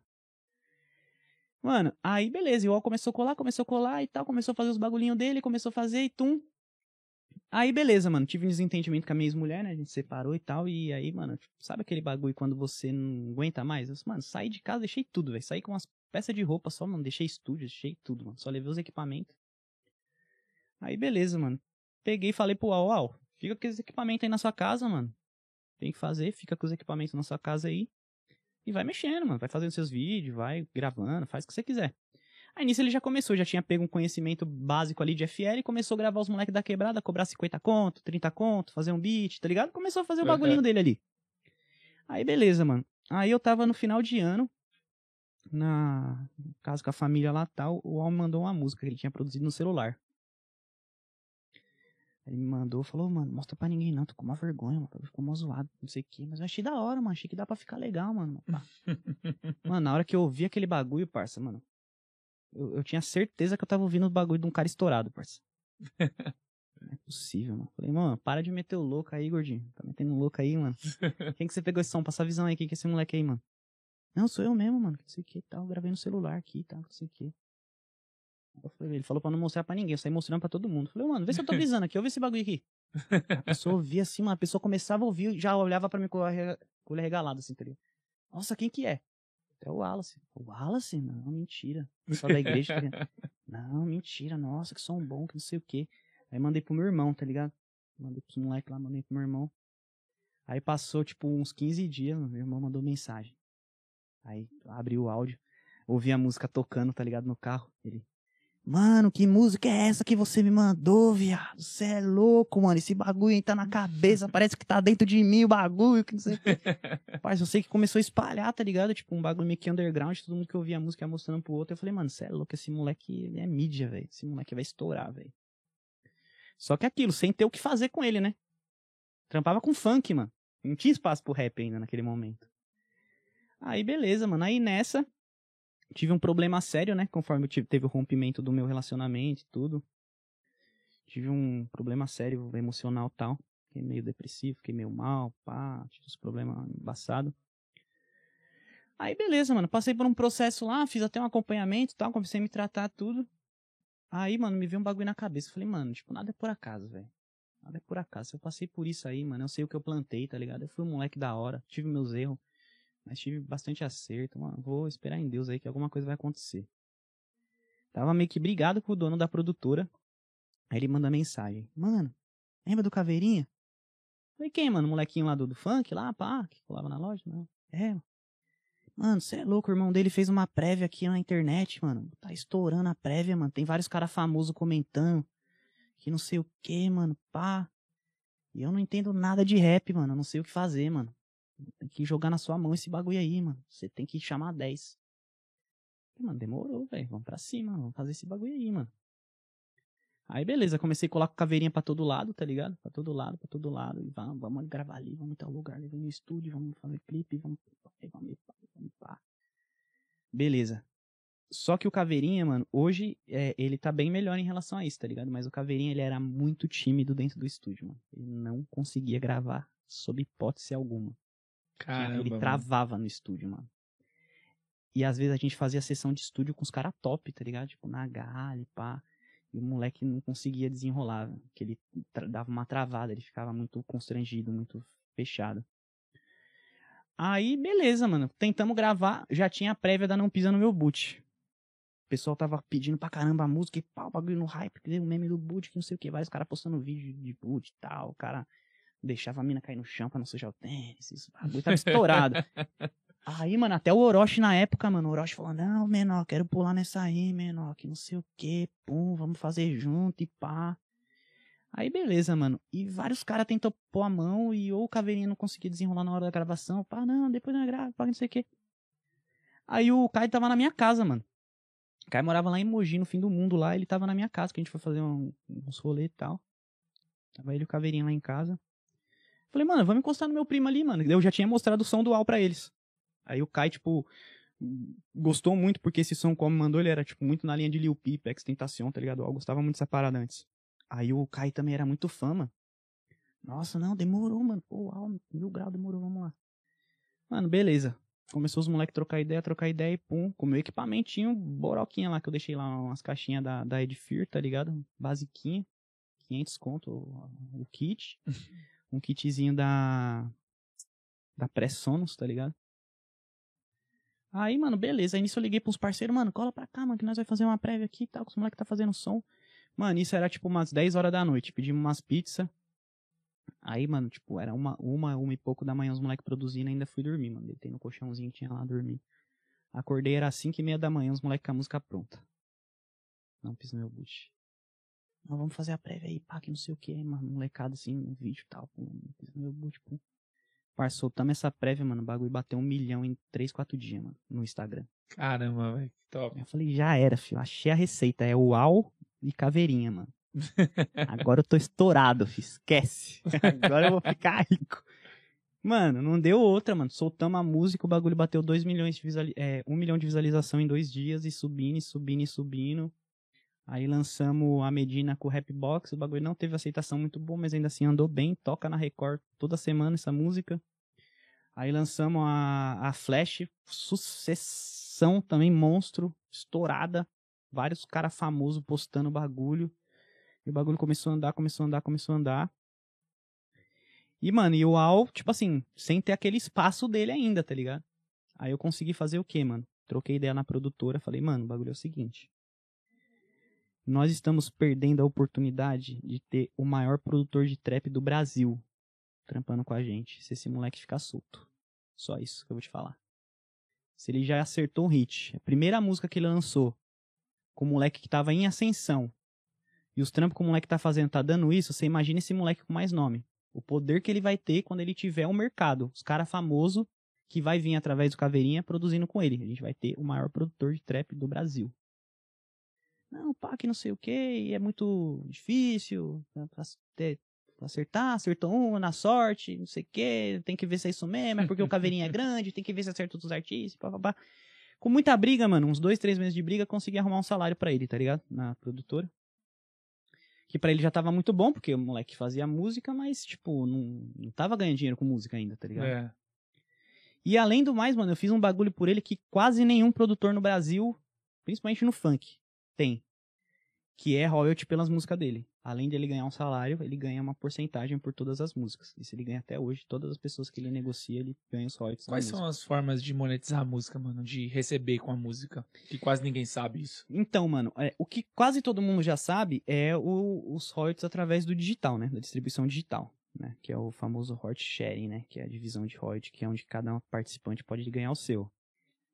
A segunda forma, que é uma forma que é mais rentável, né, que a gente fala que é a venda de impacto, né, é show, é evento, show e evento. E aí dentro disso você engloba também a parte de publicidade nas redes sociais, né, fazendo Instagram, no Facebook, fechar contrato, fazer divulgação, que quanto maior o engajamento do artista, mais você consegue captar em cima disso, né, gerar receita em cima disso. Então tá, tá meio que junto com a parte de show ali. Agora, uma coisa que é bem menos explorado, principalmente no mercado independente, que pouca gente conhece, é a execução pública. Execução pública seria o quê? É, tá passando um carro de som, tá tocando uma música tal na propaganda. Isso é uma execução pública. Tá tocando na rua e tem 300 mil pessoas na avenida aqui ouvindo. Ah, tocou no, num evento da prefeitura. Tocou a música lá, o cara colocou pra tocar a música. No show, o DJ tocou. Tá tocando em lounge, tá tocando na, na quebrada em vários lugares, tá tocando na loja no YouTube. O cara colocou no YouTube lá os vídeos, tá tocando dentro da loja do cara. Isso é execução pública. Então isso se faz de que forma? Existe um órgão que regula tudo isso que é o ECAD, tá ligado? Esse é o órgão que regula tudo isso no Brasil, depois de execução pública. Só que como o ECAD sozinho não conseguiria fazer isso, existem as associações. Então a associação é por onde você gera um documento que se chama ISRC, que é o CPF da sua música. Nesse documento você vai ter o relatório da obra e você vai ter o relatório do fonograma. Na obra você vai informar quem são os compositores e autores e as porcentagens de cada um dentro desse trabalho. Então isso é obra. Você criou ali a obra, você vai gerar um código, né, da, o nome da obra, e você vai preencher o fonograma. No fonograma você vai indicar produtor fonográfico, intérprete e músico acompanhante. O produtor fonográfico é o cara que bancou a parada, que pode ser o próprio artista, ou pode ser um cara que não tem nada a ver com a música, que é dono da padaria, mas pagou pro cara gravar uma música, contratou um músico que contratou um DJ e Tipo tal. um investidor. Um investidor. O investidor é o produtor fonográfico. Isso surgiu, essa ideia do produtor fonográfico, justamente pela questão lá da gravadora e da produtora, que é o cara que não está envolvido diretamente na música, mas é o cara que fez a, a parada acontecer. Então, você vai lá na associação, você cria esse registro, você cria o registro do fonograma, você faz os dividendos, é automático, tá ligado? Tem uma norma no ICAD que define a porcentagem para cada um ali. Então, por exemplo, música acompanhante pode ser um cara, um DJ, ou pode ser uma banda de 30 cara. Música acompanhante ele ganha 16,3%, alguma coisa assim. O intérprete ele ganha 41,5%, o produtor fonográfico 41,5%. Tá? Então isso é uma norma do ECAD, isso não mexe. Dentro do mercado fonográfico digital é diferente. Você não é obrigado a aplicar essas porcentagens. Eu posso fazer uma negociação com você ali e tal. Você tem um artista, eu invisto na música, 100% da música digital é meu. Você tem ali dentro da sua participação dentro da obra e do fonograma, você vai ter o que é, é designado pela ECAD, você vai ter o seu recebimento, e o digital pode ficar 100% para mim, tá ligado? É um mercado que não tem essa legislação ainda que aplica sobre o mercado digital. Tá então é meio que uma negociação à parte. A outra parada também que é pouquíssimo explorada e pouco conhecido é a parte da editora. Quem é a editora? A editora é o cara que vai ligar para a associação e vai falar onde a música tocou. Porque a associação não tem como fazer essa fiscalização caso a caso. Sim. Os caras não vão atrás disso, os caras têm muitas pessoas. Então a editora é quem vai pegar, fazer o levantamento, pegar o relatório e falar: ó, minha música tocou um milhão de vezes. E ele vai apresentar o documento. Porque daí a associação vai falar o quê? Ah, tocou? Me manda a prova. Sai pagando assim. Ah, tocou? Então demorou, toma o dinheiro. Tem que ter o relatório. Então, a editora, ela tem um departamento jurídico que vai fazer essa verificação, que vai fazer um levantamento com a agregadora. Por quê?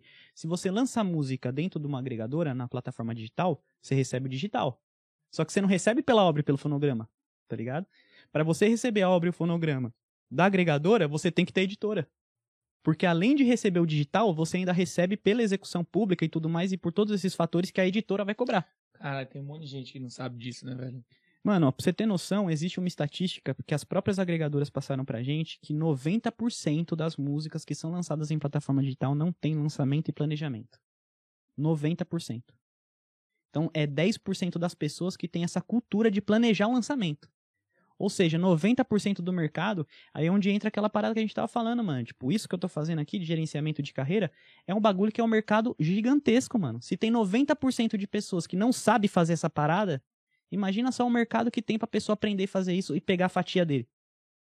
Se a gente pega um cara bala e ensina esse cara, tipo, no interior de São Paulo, fazer essa parada e duplicar, mas o cara tem que ser igual eu, mano. Tá ligado? Tipo, não é não porque eu sou foda, né? Mas tem que ter esse tesão que eu tenho de fazer a parada, de ver um artista e falar, mano, esse moleque vai dar certo, mano. Vem cá, velho. Vamos fazer o clipe ali. Vamos em tal lugar, vamos fazer tal coisa. Não, pega o roteiro aqui, muda essa porra aqui, pega essa mini, faz isso. Tá... Entendeu? Mano, se a gente duplicar isso a nível Brasil, mano, né? até mundo, velho. A qualidade do todo aumenta, né? Com certeza, mano, mano, A gente tá com o tempo apertado aqui, tá todo mundo enchendo meu saco aqui, mas eu preciso te perguntar duas coisas, mano. Eu não posso ir embora sem perguntar isso.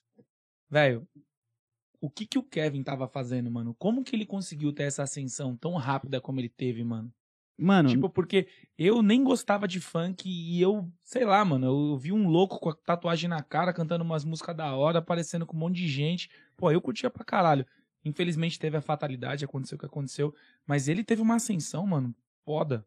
Mano, é, vou te responder de uma forma que pode parecer simples, mas não tem uma forma melhor de exemplificar isso. É o arquétipo do Coringa. A sociedade, mano, é caótica. Essa que é a verdade. A sociedade é caótica. As coisas não funcionam, as instituições não funcionam, tá ligado? E o Kevin, ele soube, é, além da música, ele tinha uma musicalidade muito foda. Só que ele soube, mano, tipo, trazer meio que essa revolta do, do jovem, tá ligado? Da sociedade. Ele soube incorporar isso e jogar de uma forma assim, mano, tipo, que todo mundo olhava e falava, mano, é isso, mano. Esse moleque aí me representa, mano. É isso. O que ele falava, por exemplo, da, das produtoras, do que acontecia, pô, é, pá, Rodrigo, mano, bagulho aí nunca chegou nada da, da 4M aí, mano, bagulho, pá era uma parada que tava na garganta de vários moleques que eles tinham medo de falar. Você é louco, vou falar da GR6, vou falar da. E ele aparecia com uma par de moleque junto, E ele aparecia mano. com uma par de moleque, mano. E ele falava parada. Então, assim, na minha opinião, mano, tipo, é a mesma coisa do filme do Coringa lá, mano. Com, com, com o Joaquim Fênix, mano. Por que, que o bagulho teve uma, uma aceitação tão grande do público? Por que, que o bagulho teve um, uma explosão de crítica e tudo mais? Porque ele não tá abordando ali, tipo, simplesmente um psicopata, tal. Mano, ele tá fazendo uma, uma crítica ao sistema, que é real, tá ligado? Tipo, o cara, ele tem um problema psiquiátrico, ele é negligenciado a vida inteira. A sociedade como um todo, tipo, não liga pra essas pessoas, tá ligado? Tipo, deixa essas pessoas é, de lado, tá ligado? Então, tipo assim, eu digo mais, mano, até a fatalidade que aconteceu com o Kevin é muito reflexo do que, que a sociedade faz com pessoas assim, que são muito intensas, tá ligado? Que são muito pra frente, tá ligado? Porque talvez se ele tivesse um acompanhamento diferente na vida dele, tipo, alguém pra chamar ele mesmo. O Al mesmo fala isso, mano. O Al ele ficou muito mal a morte do Kevin, muito mal, porque quando a minha avó faleceu, foi um impacto muito grande pra gente, tá ligado? Minha avó, mano, tipo, ela era uma mulher muito guerreira, tá ligado? Que impactou a vida de muitas pessoas ao longo da vida dela. É, pra você ter noção, minha, minha avó era uma mulher negra, mano. Ela foi a primeira mulher a ter um comércio em Poá, mano. Na cidade que a gente mora. Primeira mulher. Isso, tipo, nos anos 70, tá ligado?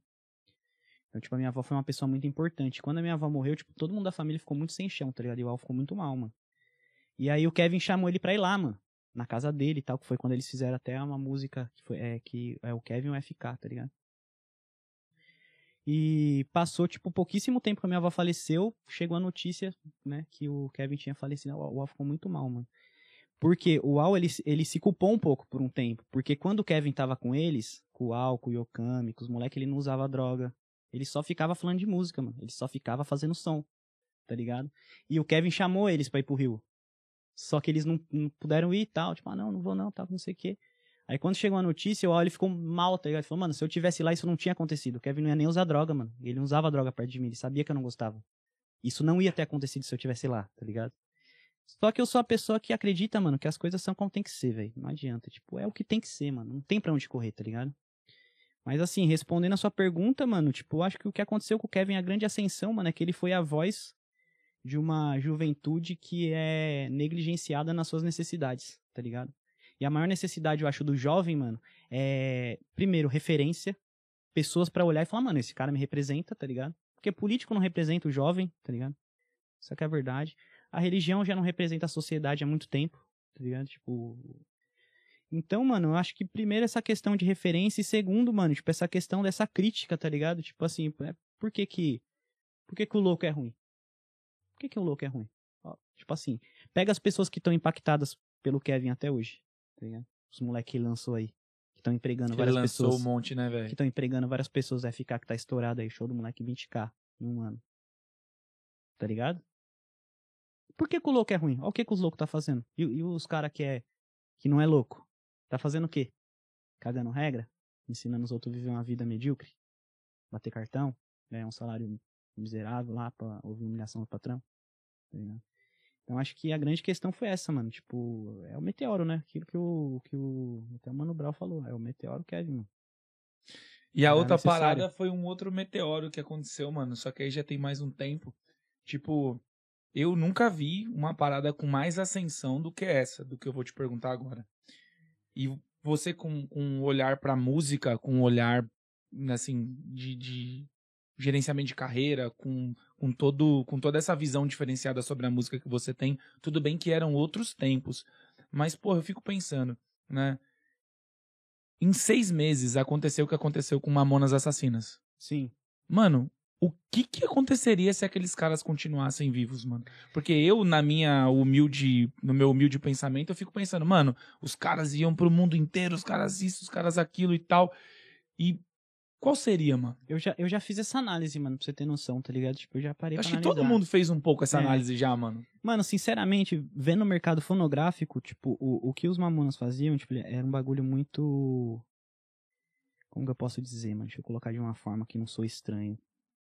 Era muito é, fugaz, era muito do, do- da hora ali, do momento. É o meme. Eles foram o meme, o primeiro meme do Brasil foi Mas, Mamonas. mano, mas na boa, tipo, os caras eram muito original, mano. Então, mano, não só tinha que, mais originalidade sim, que os, os caras. eles velho. eram muito bons, só que assim, a minha visão mercadológica é, eu acredito que a gente só tá falando dos Mamonas hoje pela forma meteórica que foi a carreira deles e pela forma é, trágica que ela se encerrou muito rápido, tá ligado? Porque eu acho que se eles continuassem por mais tempo, ia chegar um momento que o mercado, tipo, não ia dar a mesma atenção, por mais que eles fossem criativos e tudo mais. Ia che- E muito provavelmente eles iam gerar um fenômeno de muitas bandas, muitos grupos fazendo o que o Mamonas Assassinas fazia. Então, tipo, a qualquer momento alguém iria ser uma- o meme do momento, porque naquela época, pô, o meme pra se propagar, ele precisava de televisão, de rádio, de tudo mais. Não é igual agora que em 10 minutos um meme viralizou na internet. Então, tipo assim, e por exemplo, eles trampavam com o Rick Bonadil. Se por algum momento acabasse o contrato e o Rick Bonadil começasse a investir em, em um- uma outra galera que tivesse a mesma roupagem, então a mesma parada, e tiver, não tivesse aquele investimento midiático, aquela ferramenta midiática em torno deles, eu acredito que eles não teriam a longevidade que eles têm, tá ligado? Então eu acho que assim, até isso, mano, é uma parada pra ensinar pra gente, tá ligado? Essa parada que aconteceu com o Mamãe Assassino de ser muito meteórico e tal e tudo mais. É de você saber aproveitar o hype da sua carreira, mano. Porque você não sabe. Porque essa vida de, de artista estourado é muito louca, mano. É vários aviões por dia. Você vê a Marília aí recentemente, mano? Tipo, É, ela não né? era. Ela não era porra louca, usava droga e tal e tudo mais. Que nem quando é uma pessoa, como a gente citou, o Kevin, que tem uma vida muito intensa de loucura, de usar droga, de sair com o carro milhão, de tretar com a polícia, você espera uma má notícia a qualquer momento, tá ligado? Eu tenho um irmão que nem é, famoso, mas porra. aceitável. É, é aceitável, É né? aceitável, tá ligado? Só que, tipo assim, fatalidades podem acontecer com qualquer pessoa. E é o que você faz com o tempo que você tem ali com a sua carreira, tá ligado? E eu acho que assim, mano, isso é uma meta que eu tenho de vida, mano. É minha, pessoal. É, talvez eu consiga, ao longo de todos esses meus trabalhos que eu realizo, ficar famoso não pela música, mas pelo meu trabalho em si, pela, pelo que eu estou fazendo no meio, tá ligado? A minha é, ideia, mano, tipo, meu, meu propósito de vida, mano, é impactar a vida das pessoas, tá ligado? É tipo, é o cara falar, é igual um outro podcast que eu fui, tá ligado? Tipo, lá na quebrada, que o mano me mandou mensagem depois do podcast, chegou uma mensagem no WhatsApp, falou- mano, puta, eu tava assistindo aqui, mano, o bagulho que você falou. Putz, mano, você mudou minha mente, velho. Você é louco, eu tava mó desanimado com os bagulho e agora eu tô com vontade de fazer os bagulho de novo, mano. Obrigado, que isso aqui. Parça, foi uma pessoa, mas pra mim, valeu o tempo, tá ligado? De estar lá e tal e tudo mais, porque impactou uma pessoa, mano. E eu acredito assim, se eu tiver é, mais audiência, digamos assim, mais pessoas pra me ouvir e pra ter acesso àquilo que eu posso transmitir, eu consigo impactar positivamente mais pessoas, tá ligado? Eu acho que a- a- o propósito da fama tinha que ser esse, tá ligado? De você ter voz pra poder impactar de forma positiva as pessoas, mano. Porque tem muito cara que. Mano, eu sou uma pessoa, tipo, muito. Muito a mesma fita, tá ligado? Com qualquer um. Então, às vezes, mano, pô, tô ali na esquina fumando um cigarro e pum, aí encosto, mano, eu tenho um cigarro aí, tem, ah, não, pô, demorou, pum. Aí começa a trocar ideia, tá ligado? Com o cara. E às vezes você fala, puta, mano, o cara tem, tipo, uma mente da hora, tá ligado? Tipo, o cara é da hora, é um ser humano da hora. As circunstâncias da vida levou ele, às vezes, tipo, a tá morando na rua, ou a, a, a tá numa condição ruim ali, tipo, tá mal vestido e tal, mas é um ser humano foda, mano. Se tivesse uma oportunidade, de repente, de, de trocar essa ideia, tá ligado? De trocar essa ideia, tipo, mesmo dentro de uma empresa, passar uma visão, tipo, de ser um coach, de fazer uma palestra, porra, o cara ia impactar a vida de várias pessoas. Só que talvez, justamente pela forma que o nosso sistema, ele funciona, tem pessoas brilhantes, é até uma frase que eu pensei, eu falei, mano, eu vou lançar uma frase de impacto pra ter um corte da hora, tava pensando nisso antes de dormir, tá ligado? Que é o seguinte, mano, com certeza existem muitas ideias brilhantes na gaveta de pessoas que não têm condição de pôr elas em prática, tá ligado? Com certeza, mano. É isso, mano. Tem muitas ideias que mudariam o mundo que tá na gaveta de alguém, mano, que às vezes não tem, tipo, um capital de giro ou não tem um, um, um network. Porque às vezes o cara não tem grana, mas ele conhece alguém A que voz- põe bagulho pra andar. A voz do cara ainda não tá ecoando. Exato. Mas, mas o, o que tem que acontecer, acontece. E a voz que tem que ecoar, uma hora ecoa. Com certeza. E é isso, irmão. Muito obrigado. Foi do caralho essa nossa conversa. Obrigado mesmo. Satisfação mesmo. demais. É isso aí, galera. Valeu. Esse foi o Palito.